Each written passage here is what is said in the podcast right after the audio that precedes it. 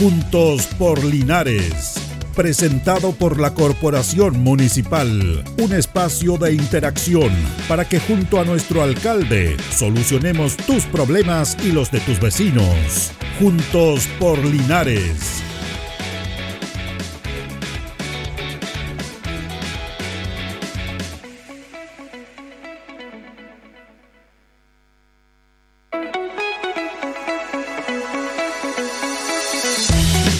¿Cómo están? Gusto saludarlos. Muy buenos días. Estamos ya listos para comenzar nuestro programa. eh, juntos por Linares. Como todos los días, miércoles estamos acá en Radio Ancoa junto a don Carlos Agurto. Estamos con actividades del trabajo municipal. El alcalde a veces está acá, el administrador. En este momento el alcalde va viaje a la capital, pero vamos a tener un contacto con él vía telefónica. Vamos a estar con don Mari igual, que va viajando a la capital, pero eh, se ha tomado unos minutos para compartir con los auditores de Juntos por Linares en este miércoles, a quien saludamos. ¿Cómo está don Mario? Buenos días. Julito, buen día y buen día a todos los auditores, vecinas y vecinas y vecinos de Radio Ancoa que nos escuchan en el sector urbano y también en el sector rural. Radio Ancoa se escucha mucho para los campos, Julito, Sí. y mucho en, en la nominación propia de la radio que es en el cajón del embalse Ancoa. Así es que un saludo a toda la familia ancoina también. Claro, porque ese es el origen del nombre de esta radio, que el profesor Enrique Gutiérrez Muñoz fue el que le colocó el nombre a esta radio justamente por el río Ancoa, por la pertenencia, por la cercanía, no es que le haya salido, oye, hagámoslo, tiene, todo tiene un contexto, un contenido, como bien lo recuerda usted. 40, 41 años, si mal no recuerdo. Sí, pues el 15 de agosto ya estamos de aniversario nuevamente. Si es que, Estamos pas- al si es que pasamos agosto. Que pasamos agosto. Así que, bueno, eh, vamos a conversar varios temas. Mire, inmediatamente le quiero tocar el tema porque en la mañana nosotros en el programa Minuto a Minuto tuvimos un contacto con el presidente de la Federación de los Liceos Municipales, específicamente Politécnico, eh, Comercial y Valentín Letelier, Eduardo Troncoso, que manifestó que se había reunido con usted en el día de ayer y en relación a este tema. Y él manifestó que sido una reunión positiva, pero que también eh, consideraba que todavía no estaban las condiciones para volver a clase. Recordemos que usted anunció lo concerniente a que eh, el lunes 2, en forma voluntaria, los cuartos medios podían volver a clase. Así es, Julito, mire, ¿cuál es la cuál es la mirada de esto? Lo más probable es que presencialmente todos regresemos en marzo del año 2022. Y para tener un marzo seguro 2022, mire lo que le estoy diciendo, tenemos que comenzar de a poquitito ver cómo estamos. Después de un año y medio de pandemia, la situación ha cambiado y ha ido mutando. Primero, hay agobio por parte de muchos profesores, asistentes de la educación, pero particularmente de los más de 10.000 niños que estudian en todos los colegios municipales. En segundo lugar, ya se ha vacunado un porcentaje importante de la población. Y como nuestra mirada es marzo seguro 2022, la pregunta es, ¿qué hacemos? Y en el que hacemos es lo que nosotros decimos, será propicio que los liceos técnicos profesionales, que el Liceo Bicentenario lo quiere hacer, bienvenido sea. Pero los alumnos de cuartos medios de los liceos técnicos profesionales, que son, estén vacunados en primera dosis, esta semana los estamos vacunando en segunda dosis, puedan ellos regresar de manera voluntaria si son menores de edad, con la autorización de sus padres, y si son mayores de edad, con su propia voluntad. Y ahí es cuando nosotros decimos, mire, si se vacunan en primera y segunda dosis, no van a ser más de 200 alumnos. Y de manera voluntaria de esos 200, que eventualmente esta semana se terminen de vacunar, pudieran algunos, y van a ser muy pocos para ser sinceros, regresar de manera voluntaria el día lunes 2 de agosto. Le pongo de ejemplo, hay colegios particulares subvencionados en Linares donde de un curso de 40 alumnos hay dos o tres que están yendo de manera presencial. Mm. y el resto de manera telemática. Nosotros queremos que esa experiencia se va a replicar en los establecimientos educacionales. Y creemos que es bueno hacerlo como ejercicio para ir preparando un retorno seguro a marzo del año 2022. Por eso yo quiero dejar establecido de manera clara y tajante que esto no es obligatorio, esto es voluntario. Si tú joven, si tú chica, quieres presencialmente y eres alumno de nuestros cuatro liceos municipales, Diego Portales, Liceo Bicentenario, Valentín Letelier, Instituto Comercial, eh, y finalmente eh, eh, Instituto Comercial, Bicentenario, Politécnico y Diego Portales, si tú estás vacunado en primera y segunda dosis, decídelo tú, eres mayor de edad, tienes 18 años, o que lo decidan tus padres en una conversación.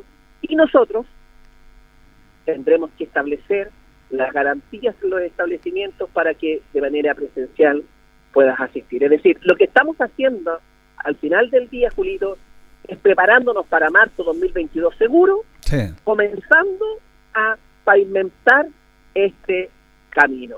Y este camino queremos que se, eh, en esta primera etapa, solamente los alumnos de los cuatro liceos, pero con énfasis en los liceos técnicos profesionales, Diego Portales, Politécnico y Comercial, porque ellos, en el aprender haciendo, eh, le ha resultado dificultoso por la presencialidad que requieren sus prácticas. Eh, entonces, esa es nuestra preocupación. Por lo tanto, esto es de manera voluntaria y uno esperaría, el día lunes, se dice que esto no es un éxito ni fracaso para nadie, ¿eh? esto es una marcha blanca. Y yo estimo, eh, a lo mejor me puedo equivocar o no, que el número de alumnos que pueda regresar de manera presencial a las salas de clase de los colegios municipales de los cuartos medios de estos cuatro liceos no va a ser muy distinto a los colegios particulares subvencionados. Irán a ir dos, tres, a lo mejor no va nadie, pero bueno, hemos dado un poco la posibilidad y, tendremos que ir haciendo el diagnóstico de a poco, porque hay un número importante de la población que ya se ha vacunado. Ahora es importante destacar también, alcalde, en el tema de participación, tomar en cuenta a los alumnos y los padres apoderados, porque ya todos somos grandes y una de estas inquietudes de volver es, nace básicamente de los niños de cuarto medio que tienen que dar la PSU o que tienen que estar con el tema de las prácticas y están viendo esa posibilidad si la autoridad les puede garantizar volver y se lo dicen a sus padres, el padre le dice a sus profesores y ustedes trabajan. Eso es bueno no no menospreciarlo, es positivo porque este tú nace justamente de los alumnos que también están preocupados. Mire, los alumnos de cuartos medios, eh, aquellos que eh, pueden dar la prueba de transición universitaria, la PTU, ¿no es cierto? Entonces, el alumno quizás de un liceo técnico profesional requiere hacer sus prácticas quizás de manera más intensiva en este segundo semestre para salir con un cartón, pero el resto de los alumnos va a continuar teniendo clases telemáticas y puede continuar preparándose para la prueba de transición universitaria. Por lo tanto, lo que nosotros estamos haciendo en, mi deber como sostenedor es decir, existe este camino y existe esta posibilidad. Mm. Fui el primer alcalde en la región del Maule Sur, en decir, el 15 de marzo del año 2020, se suspenden las clases, se suspenden tanto en los establecimientos educacionales, de enseñanza media, técnicos profesionales, básico y preescolar. Nosotros lo dijimos. Fuimos los primeros en decir, terminando el primer semestre del año 2020, que no íbamos a tener clases presenciales para el segundo semestre y fuimos los primeros en decir en este año 2021, en mediados de enero, que no íbamos a regresar de manera presencial en marzo. Hoy estamos siendo coherentes con eso, coherente en el sentido de que siempre nos estamos anticipando a lo que proyectamos para el segundo semestre. Y yo creo que este segundo semestre, por el proceso de vacunación, por la información que nos han dado desde el Departamento Comunal de Salud, eh, debiera ser un poquito, un poco más estable desde el punto de vista del número de contagiados, de, la disponibilidad de las camas críticas, del proceso de vacunación, que, dicho sea de paso, eh, es más bien positivo que negativo en nuestra ciudad y todo Chile. Entonces, ¿será propicio y será oportuno tener una mirada distinta? Nosotros creemos que sí, y en ese convencimiento nos estamos imponiendo, estamos trasladando la responsabilidad al papá, a la mamá, al joven. Lo que ustedes quieran hacer, el municipio de Linares, cumpliendo nuestro deber, pero con una profunda convicción, es lo que vamos a garantizar. Ahora, en este mismo tema, para informar a los auditores, porque siempre este programa tratamos de, informar, no de educar, porque es como muy pretencioso que justamente para los docentes, pero es bueno dar esta información, alcalde, que tiene que ver con un tema que le toca a ustedes y que lo conversamos con Eduardo Troncoso en la mañana, eh, en relación a que se está ya se aprobó la ley de la desmunicipalización de la educación. Se va a tener que pasar a agentes, locales, de, locales de, de desarrollo, no sé cuál es el término correcto, usted me lo puede dar, pero se está entrabando esto y se está eh, demasiado alargando el momento que se va a desarrollar. Es más, algunos ya están diciendo que no sería bueno que funcionaran estas agencias locales de educación en las actuales municipales, porque claro, se decía que era tan mala la educación municipal que había que mejorarla. Y resulta que Eduardo Troncoso me decía, sí, pero resulta que hay que ver cómo viene la otra ley. Bueno, ¿estamos mal aquí o la que viene eh, pronto? Entonces, ¿en qué va eso? ¿Cuál es su opinión respecto a este tema de implementar definitivamente la desmunicipalización y pasar a estas agencias locales de educación? Le agradezco mucho, mucho su pregunta porque eh, lo quiero decir hoy, y no he conversado con nadie esta materia, Julito. En el año 2017, en el año 2017, yo sostuve, y voy a buscar los registros en los medios de comunicación, en una reunión en el Estadio Español que yo en lo particular no estaba a favor del proceso de la desmunicipalización de la educación.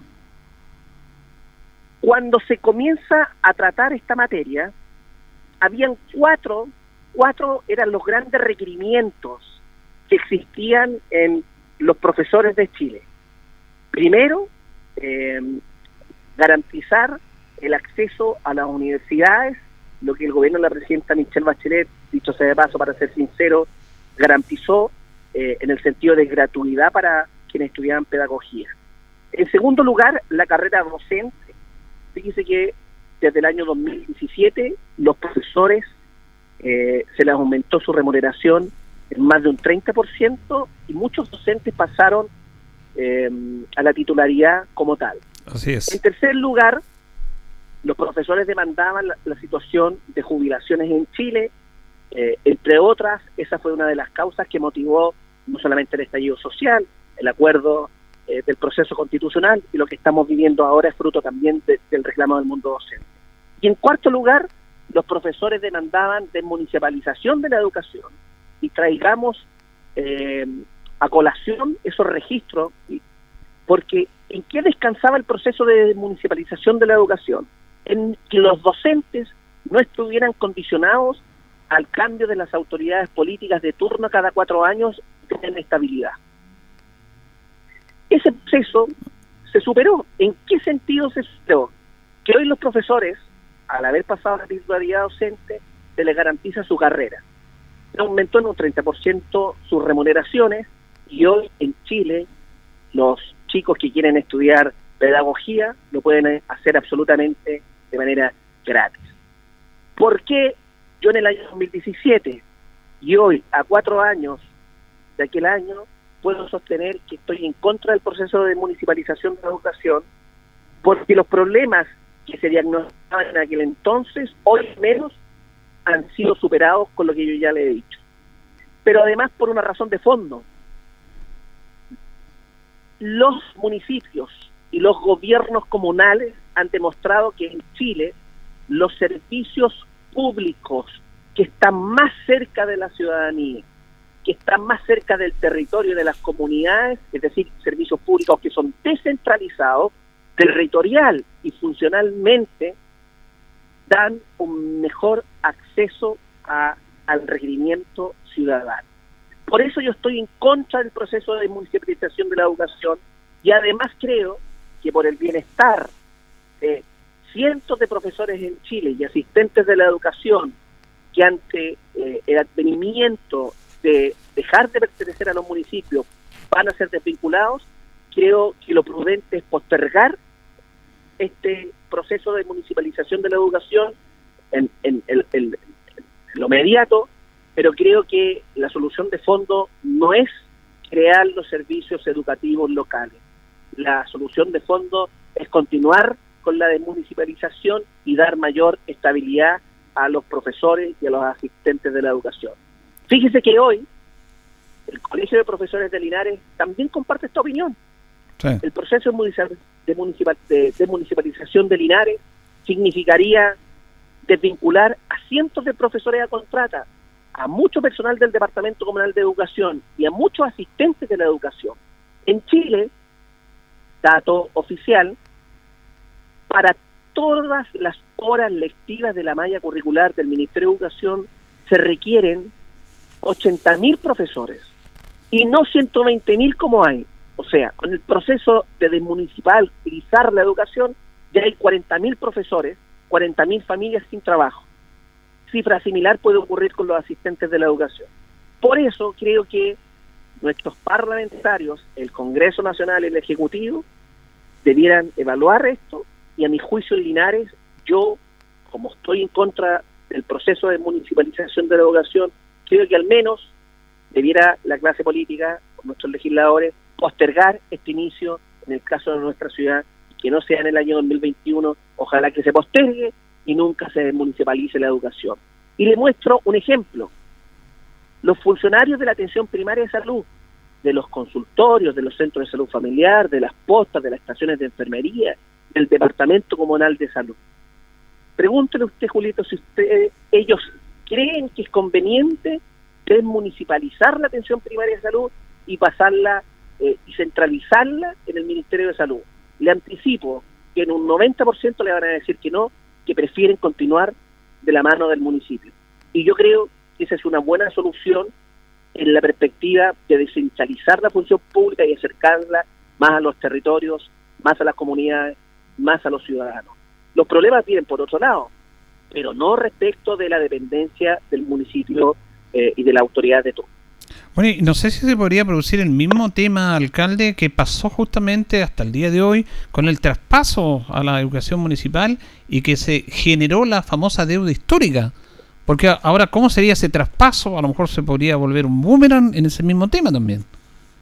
Tal cual, pues, Julito, porque eventualmente en este proceso de municipalización de la educación, debieran los sostenedores, es decir, los municipios, indemnizar a aquellos eh, que el Ministerio de Educación, a través de los servicios educativos locales, no absorba, no, es decir, a profesores y asistentes de la educación.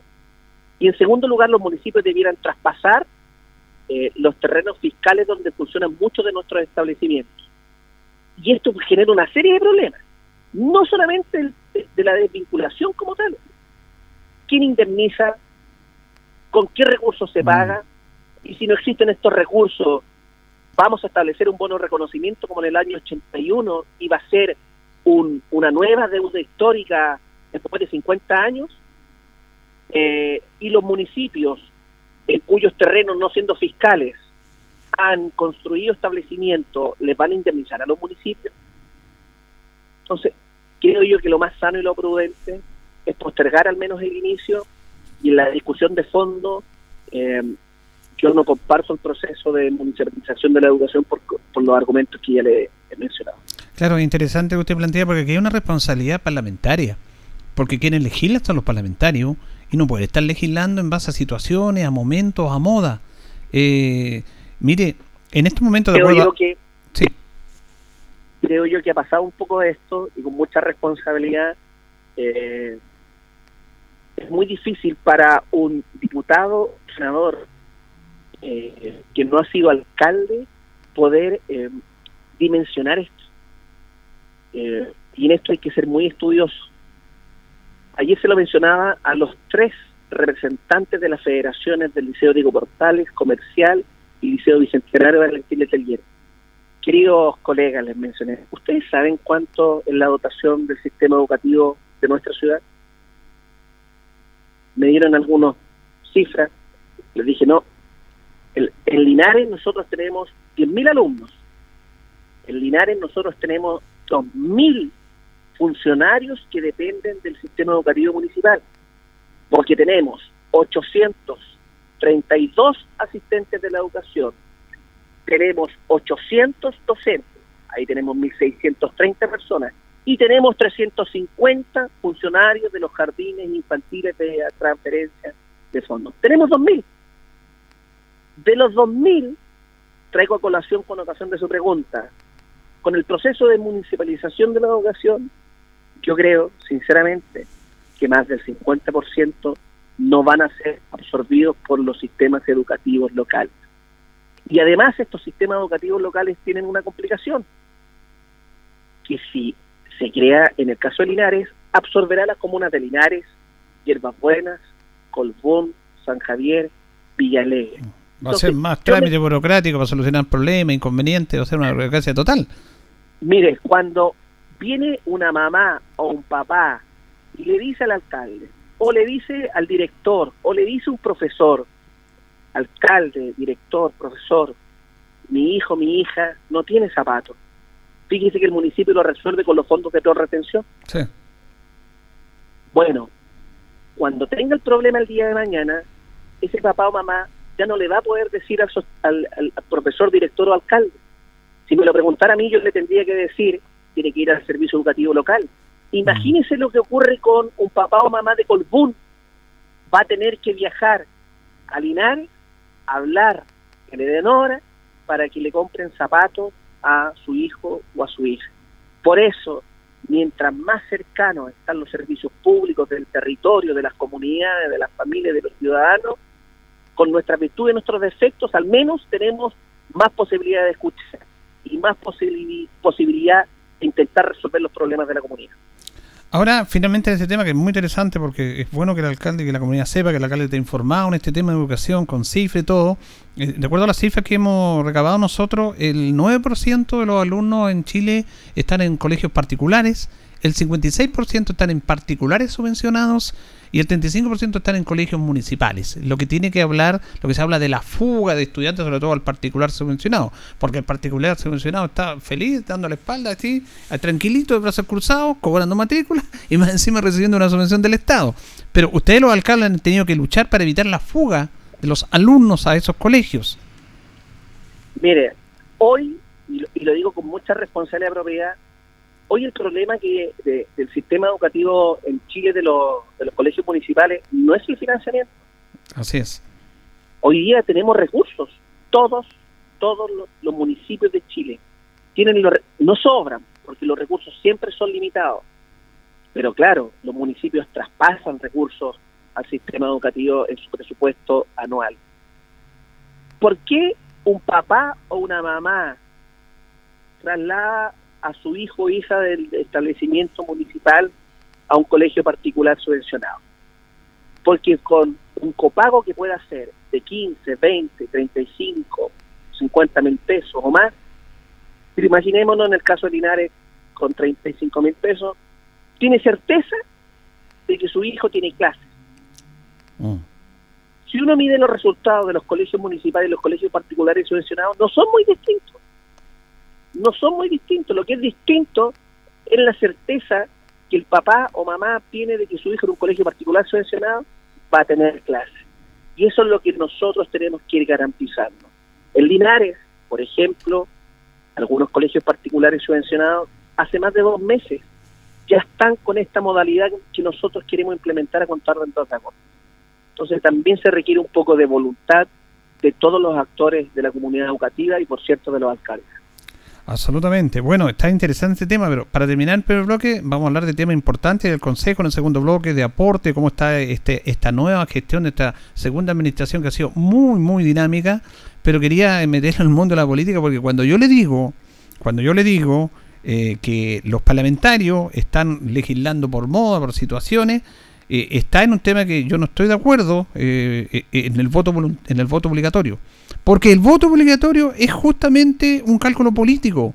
Si hace 8, 10, 9 años estábamos, cambiamos al voto voluntario, quisieron cambiarlo el año pasado, le fue mal. Ahora, como vieron los resultados de las elecciones, las constituyentes, las municipales, quieren volver al voto obligatorio. El voto obligatorio no va a cambiar la buena política. No va a cambiar la buena política. Y se lo dice una persona, no quiero personalizarlo, que vota, siendo un voto obligatorio. Yo sé, eh, eh, voluntario, yo sé mi responsabilidad.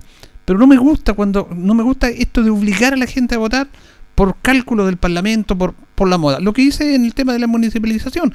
Están, no, que la educación municipal es mala, esto es mala, cambiémosla. Bueno, ahora están arrepentidos porque la cosa no es tan así.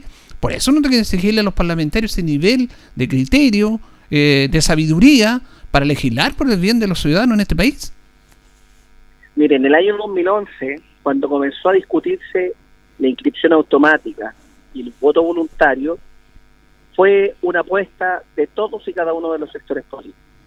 Eh, y, los porcentajes de abstención que en Chile tenemos no son muy distintos a los porcentajes de abstención de Estados Unidos, por ejemplo.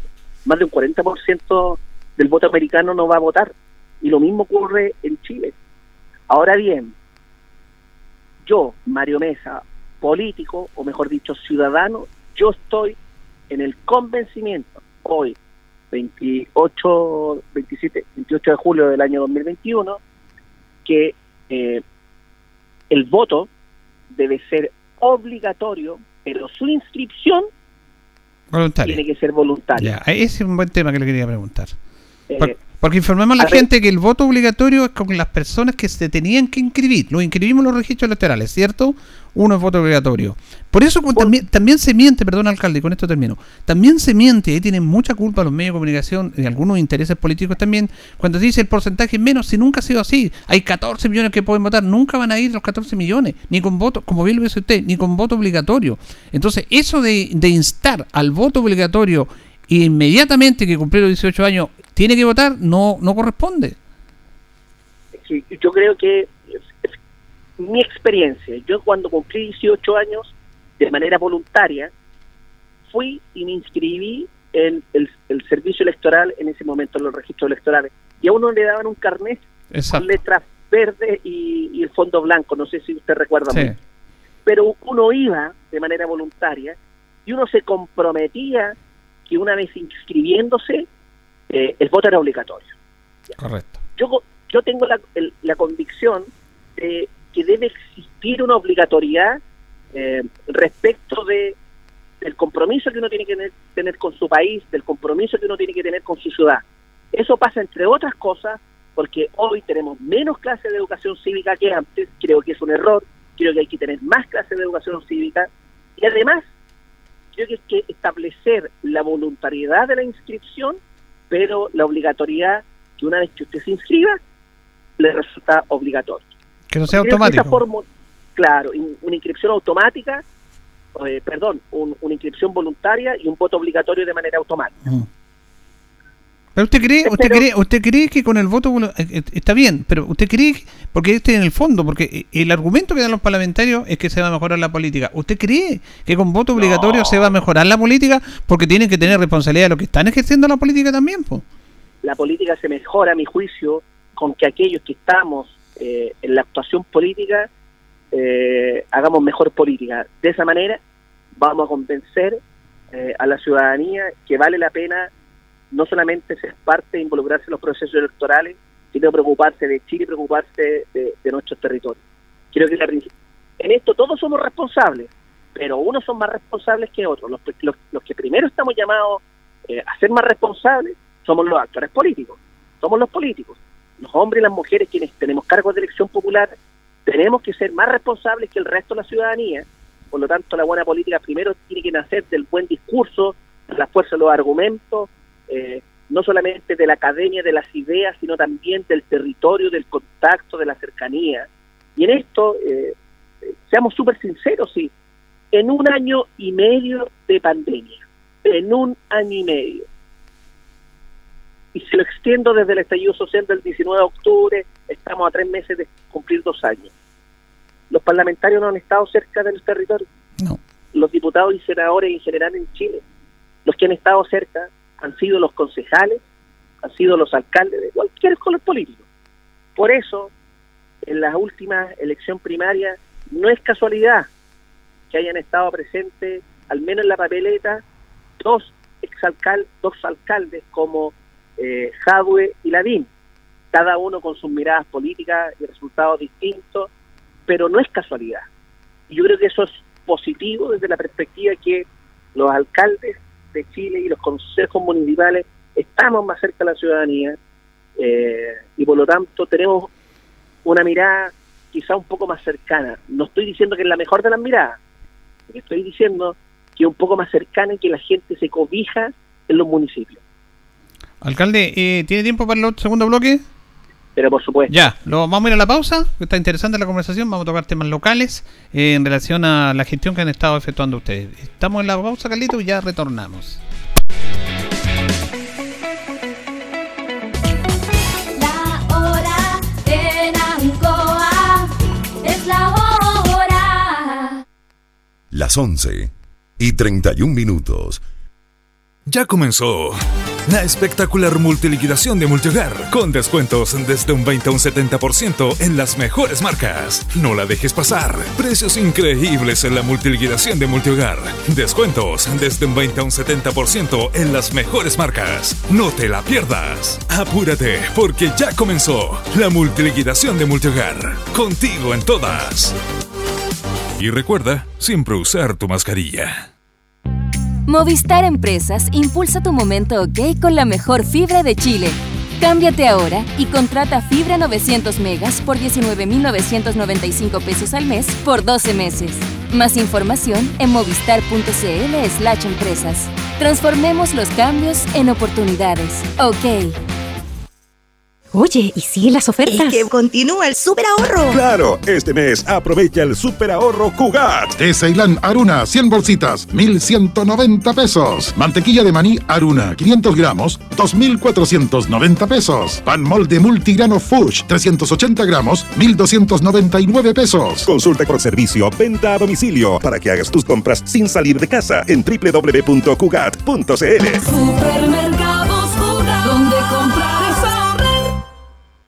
Independencia te trae una excelente noticia en la región del Maule. Si ganaste el subsidio DS1, tramo 1 o DS49, ya eres dueño de un departamento Independencia. Es tuyo, está 100% pagado. Además, recibirás un regalo de hasta 100 UF. Tú solo eliges dónde vivir. Además, consulta por las promociones vigentes en departamentos DS19. Últimos departamentos disponibles en Curicó, Talca, Linares, Cauquenes o Constitución. Contáctanos y empieza desde hoy a vivir tu independencia.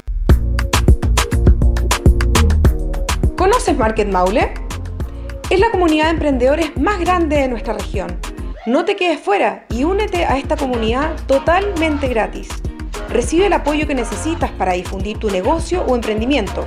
Síguenos en redes sociales, arroba Market Maule y apoya al comercio local comprando en www.marketmaule.cl. Con Market Maule, activemos juntos nuestra economía regional.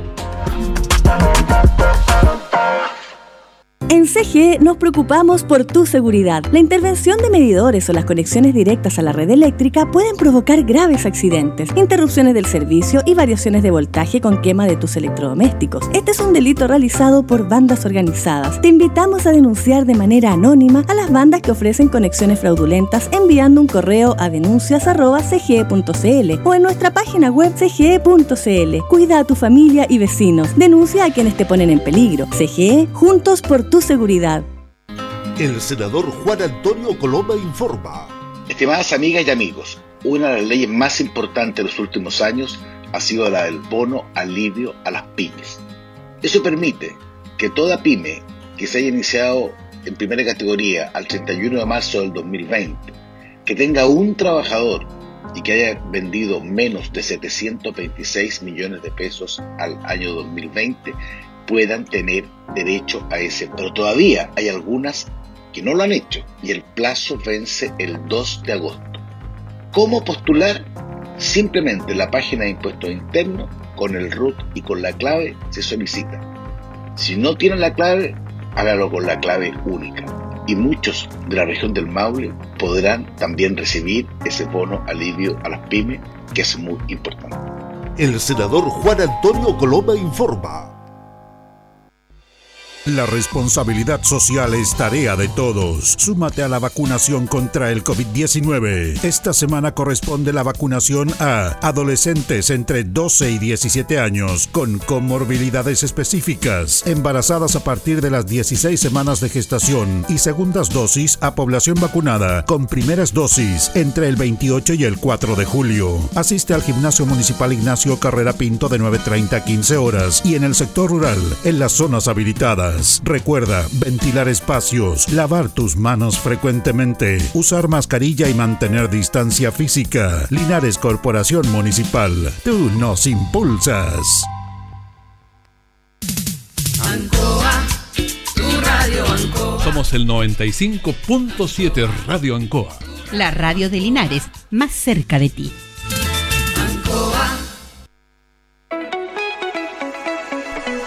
Bien, seguimos en Juntos por Linares, acá en Radio Ancoa, junto a don Carlos Agurto, coordinando nuestro programa. Nos separan 25 minutos del mediodía. Estamos con el alcalde Mario Mesa en un contacto telefónico, el viaje a Santiago. Alcalde, quería preguntarle, eh, antes de entrar a los temas locales, que es noticia importante de- del consejo de ayer, ¿qué le parece? A mí me impactó mucho la imagen del alcalde Aguilera de San Ramón, saliendo de tribunales, con un tema como de delito, engrillado, entrando a la cárcel.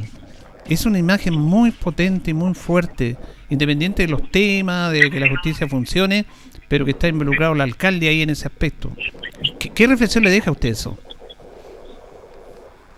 Mire, eso da cuenta que en Chile la justicia debe ser igual para todos. Yo no voy a emitir juicio de valor, eh, porque el juicio de valor implicaría, primero es un colega, y, y- y uno en general con los colegas tiende a empatizar más, eh, pero sin embargo, por más que sea colega, y lo mismo que un amigo, eh, uno cuando tiene amigos está para apoyarlos y no condenarlos. Eh, esta situación es tremendamente compleja. El alcalde Aguilera ha estado, se le ha involucrado con eh, narcotráfico, con lavado de dinero, lavado de activos. Y lo único cierto que más allá de los comentarios, de las visiones políticas, si es verdad o mentira, los que tienen que establecer algún juicio, no valórico, sino un juicio jurídico eh, respecto de la conducta de los ciudadanos en Chile, son los tribunales de justicia. Eh, la ciudadanía puede emitir juicios valóricos de los políticos y nosotros podemos establecer juicios valóricos respecto del resto de los ciudadanos. Pero cuando a una persona se le eh, cuestiona el punto de vista valórico quién que es delincuente, que hizo esto, esto, otro, no. Esos son solamente comentarios, es chimuchina, como yo digo, son los tribunales. Y si los tribunales eh, han determinado esta prisión efe- efectiva, o sea, esta prisión preventiva, entiendo, entiendo que es a la luz de los antecedentes que el Ministerio Público ha recabado y que existen hasta el día de ayer, hasta el día martes 27 de julio. Ojalá que aparezcan nuevos antecedentes con la tranquilidad de él, porque en definitiva eh, todos los ciudadanos tenemos derecho a un racional y justo procedimiento y en ese proceso tenemos que demostrar con nuestros antecedentes de que los hechos que se nos imputan no son verídicos. Ahora, yo no me alegro eh, de esta situación, eh, tampoco eh, quiero solidarizar, creo que los tribunales tienen que hacer su trabajo y esta es la garantía que todos tenemos que tener eh, y, y entre comillas un poco la tranquilidad que bueno, un exalcalde eh, de- da lo mismo los colores políticos porque le puede ocurrir a cualquier persona eh, en esta imagen si, si se ha sido declarado en prisión preventiva bueno es parte de, de lo que el Estado de Derecho que gracias a Dios existe en Chile el Estado de Derecho existe se puede perfeccionar pero existe y son los tribunales quienes resuelven estas, estos conflictos que muchas veces se presentan en la ciudadanía y la ciudadanía anticipa o juzga. Y ojalá que, que el ex colega Aguilera pueda eh, establecer sus medios de prueba como cualquier ciudadano en Chile. Claro, eh, eh, la pregunta también va tangen- tangencialmente a lo que estaba pasando porque hemos visto informaciones que van llegando nuevos alcaldes y se habla mucho de auditorías. Entonces salen los titulares como queriendo decir que hay problemas financieros, se dice que los municipios son fuente importante de corrupción en este país, lo han demostrado algunos reportajes a través de la televisión, pero también se habla mucho del titular. Bueno, y en el caso de esta administración municipal, a usted también se le, no por la justicia, como bien dice usted, se hizo muchos comentarios, que la municipalidad estaba quebrada, que había fuga de plata y todo eso. Por eso dejo la pregunta también en relación a este tema, porque como bien dice usted, si tienen algo, demuéstrenlo, compruébenlo. Mire, eh, lo que le ocurrió al exalcalde Aguilera eh, le puede ocurrir a cualquier alcalde en Chile o exalcalde. Eh, y lo que corresponde en un país serio, o porque nos, nos llenamos la boca que somos eh, eh, del OCDE eh, y, y que estamos en esta categoría de super países, bueno, comportémonos como tal. Si alguien dice en la campaña municipal, yo recuerdo muy bien, eh, dijeron que mediante un informe de la Contraloría, eh, la gente comenzó a inventar, se perdieron 20 mil millones de pesos. 20 mil millones de pesos es una suma estratosférica, Juli. Entonces, a, a- a mí me da risa. eh, entonces digo, mire, el informe de la Contraloría, hay falencias que subsanar, hay observaciones que uno tiene que superar, hay que justificar, pero de ahí a decir que alguien sacó 20 mil millones de pesos, entonces, perfecto, demuéstrenlo, preséntenlo antecedentes al Ministerio Público. Es imposible que exista una confabulación con, con todo el aparato público. Fíjese que la Municipalidad de Educación tiene 2.000 funcionarios, tal cual eh, como yo le dije. En, en salud tiene 500 funcionarios la municipalidad tiene 500 funcionarios más, es decir, hay más de 3.000 funcionarios. Yo soy el representante judicial y extrajudicial. Todo lo que pase en términos administrativos, yo soy el último de los responsables, pero créame que no quiero ser y no tengo la capacidad súper poderosa para saber lo que ocurre en todas y cada una de las dependencias. Intentamos aumentar los controles internos y los controles externos. Eh, siempre hemos orado de buena fe, a- al margen que se presuma. Eh, ¿Y qué es lo que hemos hecho la semana pasada? Eh, lo conversaron algunos concejales, pero quienes colocan los temas en tabla es el alcalde. Y yo dije, fíjense que resolvamos esto en una auditoría, no sé qué empresa, no me interesa saber cuál va a ser, lo que me interesa saber es cuánto están dispuestos los miembros del Consejo Municipal de Linares a, a- gastar desde el punto de vista de nuestro presupuesto municipal. Yo creo que hay que consultar, hay que auditar, me parece muy, muy bien para la tranquilidad del nuevo Consejo, para la tranquilidad de la ciudadanía.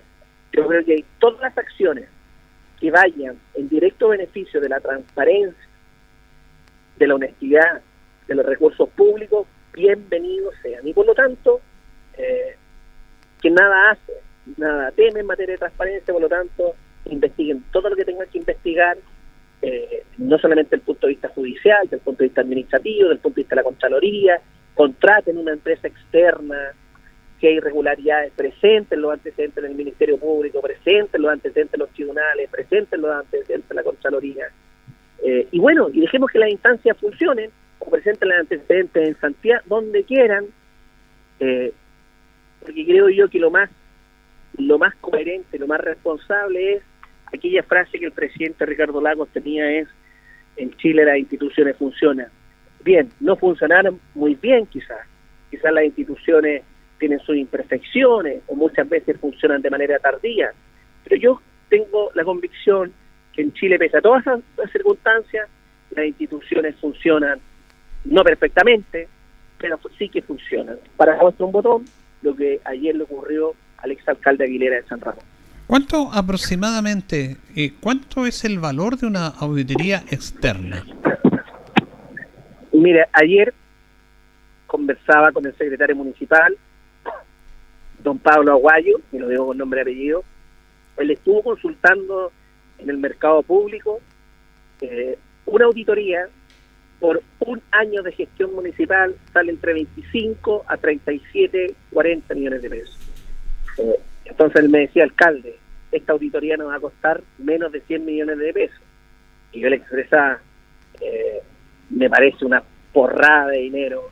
yo no estoy dispuesto a gastar 100 millones de pesos. Creo que lo prudente es quizá en una auditoría gastar 30, de hecho más, eh, y, lo puedo revelar, eh, un, periodista de, de Canal 5 Linares, muy conocido, me tomó un café ir por la mañana y llegábamos también a la misma quizás 30, 50 millones, pero gastar 100 creo yo que es un poco un despropósito, porque uno podrá decir, claro, transparencia, honestidad, auditoría, pero todo tiene un valor en la vida, cuando los recursos siempre son ilimitados, y las prioridades son muchas, uno tiene que comenzar a sopesar. Yo creo que de 30 a 40 millones es relativamente coherente. Si me dicen 100, yo me asusto por una razón muy simple, porque estoy buscando recursos en cómo poder reparar las calles, los hoyos y pavimentos en la ciudad, que son muchos los que hay, pues entonces la gente me reclama y también está sobre la palestra este tema de la auditoría externa. Es que, es que a eso iba porque resulta de que está bien que los concejales tengan que fiscalizar, que piden este tema, pero ustedes como municipio tienen los organismos fiscalizadores a través de unidades de control, local, regional, está la Contraloría, están los tribunales de justicia, y una auditoría externa eh, son platas municipales. Y esas platas municipales, y yo creo derechamente que esta municipalidad ha hecho una labor importante de gestión de transparencia, y están los elementos en sí. Entonces esas platas, sean 100, 50, 30, van a ser menos plata que se van a destinar a recursos locales también, porque eso se hace con recursos municipales, me imagino. Dos reflexiones. La primera, eh, cuando se votó la auditoría por unanimidad ante nuestra propuesta que estuvo en la tabla del Consejo, eh, algunos concejales me preguntaron, ojalá alcalde se pueda buscar recursos externos. Y yo, muy respetuosamente, gracias a Dios, estamos transmitiendo los consejos, le explicaba al colega concejal, yo le invitaría a que usted leyera la ley, la ley lo que establece es que en una auditoría externa se eh, auditan, valga la redundancia, dos materias. El ejercicio presupuestario, la disponibilidad financiera y, dice la misma ley, el costo de esta auditoría será con presupuesto municipal. Por lo tanto, no puede buscar recursos externos. Orgánica de municipalidad es 18.695. Resolviendo la primera pregunta que más. Y la segunda pregunta es, no se puede auditar lo que uno quiera. Se mm. tiene que auditar lo que la ley indica, que es la disponibilidad, perdón, que es el ejercicio presupuestario y la disponibilidad financiera. Ahora, de uno, de dos, de tres, de cuatro años, da lo mismo. Pero esas son las dos materias y esto es con presupuesto municipal. Bueno, eh, vamos a, de todas maneras, eh, si se eh, declarar esta auditoría en este presupuesto de este año, ¿no está considerado eso? ¿Tendría que ser para el otro año? ¿O en este año tendría que ser a través de una modificación presupuestaria, alcalde? No, yo, yo creo que hay que hacerlo este año. Pero ahí tendría que hacer una modificación. Sí, hay, hay, hay que hacer una modificación presupuestaria, eso de potestar al alcalde. Yo le voy a informar a la comunidad de cuánto pudiera salir una auditoría 50 millones de pesos, eh, duele, ¿ah? pero es coherente. Eh, una auditoría de 100 millones de pesos, créanme que yo no la voy a colocar en tabla eh, y lo voy a discutir con los concejales, porque además, como yo estoy tan convencido que no tenemos nada que ocultar, esto es para tranquilidad de, de muchos, fíjese que ayer les explicaba al Consejo Municipal, le hemos entregado a más de 30 organizaciones ayer en Consejo Municipal, más de 130 millones de pesos. Bomberos, Hogar San Camilo, Cruz Roja, Consejo Local de Deporte y, y muchas organizaciones. Ayer, ayer, le entregamos 130 millones de pesos. Si tuviéramos un desfalco de 20 mil millones de pesos, como en algunos decían en la campaña, ¿usted cree que tendríamos 130 millones de pesos disponibles? Entonces, para hablar de hechos consumados. A las distintas juntas de vecinos urbanas y rurales, pregúntale usted, Julito, a más de 100 juntas de vecinos les entregamos el cheque del Fondebe por más de 400 millones de pesos. A más de 100 emprendedores les hemos entregado más de 300 millones de pesos en el fondo de Linares Emprende y vamos a llegar a 700 de aquí a fin de año. Es decir, 400 del Fondeo, eh, 300 del Linares Emprende, usted ya ahí tiene 700. Y ayer entregamos 130 millones de pesos a más de 30 organizaciones comunitarias. Es decir, pasamos los 800 millones de pesos en este primer semestre. Si tuviéramos problemas financieros, no podríamos girar un peso del banco.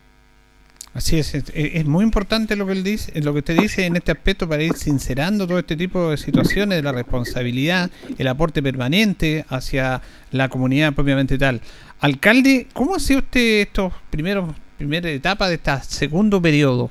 Lo decíamos la otra vez haciendo una analogía deportiva que nunca los segundos tiempos fueron buenos.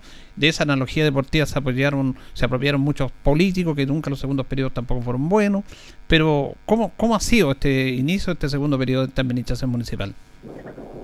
Mire, dos reflexiones. Primero, eh, después de 76 días de campaña, de marzo, 10 de marzo yo me retiré, al 15 y el 16 de mayo, que fueron las elecciones, evidentemente eh, yo asumiendo el 28 de junio el nuevo periodo, pero asumiendo al día siguiente las elecciones, eh, hemos estado dos meses desde el punto de vista mediático un poco más resguardados por una razón muy, muy sencilla.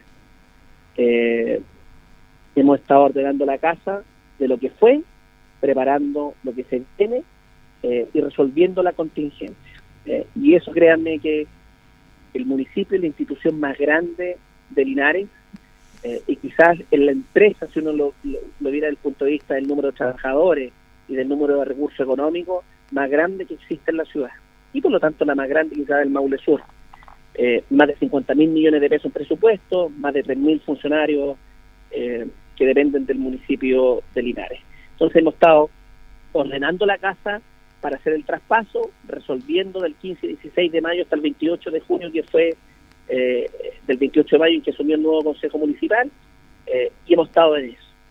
Eh, menos presencia mediática porque también yo no he descansado, si vamos hecho un botón, yo no he salido de vacaciones, yo he pedido cuatro días administrativos en estos dos meses, cuatro días administrativos, yo no he tomado vacaciones.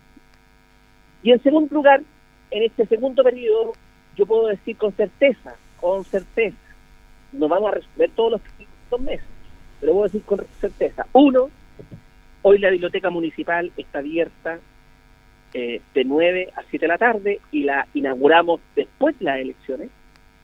Inaugurarla antes se podría haber prestado para una instrumentalización política electoral no lo queremos hacer. Eh, y echar a andar el buque de la biblioteca es eso, es un buque, es complejo, es un edificio maravilloso para la... Para, para- En segundo lugar, implementamos verdes municipales. Muy linda para la ciudad. A ver, ahí se nos pierde un poquito, alcalde. Se, se que va viajando, se, nos pierde un Ah, ahora sí, ahora sí, ahora sí, ahora sí. Sí, eh, en segundo lugar, implementamos los albergues municipales. Eh, implementar los albergues como segunda acción municipal después de la biblioteca en este segundo periodo, créame que no es una situación fácil. Eh, contratación de personal, presupuesto, insumo, alimentación, eh, ropa de cama, generar actividades.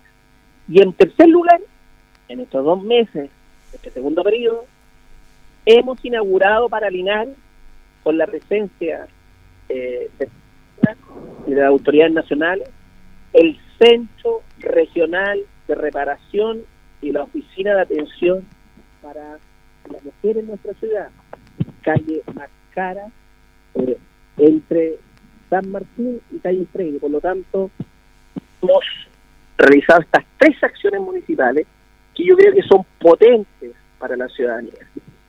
Pendiente tenemos, y lo reconozco como lo, lo reconozco como un gran pendiente por un problema de licitación, eh, tenemos problemas con las empresas, materiales, alza de precios, mano de obra. En Chile faltan más de 100.000 trabajadores para la construcción, dicho sea de paso. Pues bien, la reparación de hoyos y pavimentos, que es un temazo en Linares, eh, tenemos la Pillas Camu, tenemos en Flavio Torres, Dolores Ferrada, ayer aprobamos recursos para mejorar la prolongación de calle Manuel Rodríguez, con el Comité de San Francisco, que conecta Camino a la Circunvalación Norte. Ahora, en este mismo tema, ayer conversábamos, entrevistamos al concejal Jesús Roja y uno de los temas pendientes, y un tema que yo lo hemos seguido desde cuando usted era concejal, de la reapertura de calle Esperanza. Y en este aspecto el concejal Rojas fue muy crítico en relación a que por qué no se hacía esta apertura, que se habían destinado recursos justamente para hacer este tema. Y, yo le manifestaba que ustedes habían dicho de que esto va enlazado con lo que es el eje Javier Espinosa, Maipú, Calle Carmen, pero él dice que no, que no hay motivo como para que no se abra la calle Esperanza. ¿Qué podemos decir sobre eso? O sea, motivos materiales, claro que no hay. Eh, yo puedo llegar con funcionarios municipales, levantar la barrera, colocar un candado eh, y colocar al personal de seguridad pública municipal. Eh, el problema está que Ferrocarriles, al ser dueño, propietario, teniendo la tuición de esa franja fiscal por donde pasa la línea CR, y ellos son los propietarios, pueden llegar con el auxilio de la fuerza pública y cerrar y decir, alcalde, aquí hay un convenio y eso es efectivo entre el municipio y ferrocarriles, y en este convenio se establece que mientras a una cuadra de acá no, no, no esté adjudicada la empresa que va a iniciar la obra de Janeiro Espinosa Carmen Maipú, nosotros podemos reservarnos el cerrar. Y eso es lo que va a hacer Ferrocarril. ¿Y por qué firmamos este convenio? Porque prácticamente fue un contrato de adhesión. El presidente de Ferrocarril me dijo, alcalde, si no está esta cláusula, yo no firmo el convenio y por lo tanto no vimos la obligación que era la única manera y, yo era concejal año 2015 cuando lo planteé con, con usted en Radio Encoa y ha sido el, ha sido el punto negro digámoslo así. Si yo hay cosas que tengo pendiente y que asumo eh, no sé si me da culpa porque ya escapa lo que aquí con mis capacidades mis conocimientos puedan hacer eh, uno depende de otros servicios públicos y en esa dependencia eh, estos servicios públicos fijan sus propias condiciones. Por ejemplo, ¿ah? a modo de ejemplo, también le planteamos a Ferrocarriles que nos traspasara la playa de estacionamiento que está eh, en la estación. que nos traspasara al municipio de manera gratuita y que el municipio postula, diseñaba un proyecto, lo postulaba eh, y hermoseábamos esa plaza para que la persona que llegue eh, de norte a sur, de sur a norte, al bajarse en nuestra estación, pudiera tener una buena referencia. Quiero que dijo Ferrocarriles, no. No estamos dispuestos, nosotros lo tenemos arrendado para estacionamiento, y si tuviéramos que poner término a este contrato, usted, alcalde, el municipio, en representación del municipio, le tiene que pagar un derecho a ferrocarriles por ocupar. Entonces, es un despropósito. ¿Cómo nos van a cobrar al municipio por intentar hermosear un terreno que no es propio, que no es ajeno, en beneficio de toda la comunidad, de ferrocarriles, veterinarios y de los, eh, de, los pasajeros. Bueno, esas son las reglas del juego con las que se maneja ferrocarril el día de hoy. Bueno, le queremos agradecer al alcalde de Medio Mesa esta interesante conversación en Juntos Polinares a través de la vía telefónica y estamos en contacto. Gracias, don Mario. Muchas gracias, Jolito, y muy buenas tardes a todos de cada uno de los auditores de Radio Ancoa. Bueno, ahí teníamos entonces el contacto con eh, Mario Mesa Vázquez, eh, estaba en justamente viajando a la capital. Eh, varios temas interesantes que conversamos, de educación primero, que tiene que ver con, con todo este tema de la vuelta a clase. Lo más seguro, lo más, y, lo dijo Eduardo Troncosa en la mañana, lo dijo el alcalde, es que están trabajando para volver a clases presenciales en marzo del 2022. Ya este año va a ser muy difícil, a excepción de esta situación que se va a empezar a vivir a partir del próximo día lunes, en donde de forma voluntaria los alumnos de los cuartos medios de los colegios de los liceos municipales van a volver, básicamente colegios técnicos para el tema de la práctica y con todas las medidas que, que corresponden. Y los demás va a tener que seguir vía online y porque claro, hay algunos alumnos, básicamente colegios particulares han mencionado que vuelven a clase, pero no todos, todo es voluntario, pero vamos a empezar si la pandemia sigue mejorando, de acuerdo a lo que están las cifras que, tenemos acá, que Linares está en buenas cifras, tuvimos solamente 3 contagiados y 56 casos activos, van bien las cifras, eh, podamos volver lo más pronto a la normalidad. Y otro tema inherente al trabajo municipal también. Nos vamos, nos despedimos, le agradecemos sintonía, a don Carlos Agurto como siempre en la coordinación de nuestros programas y estamos atentos a cualquier momento encontrarnos. Que estén bien.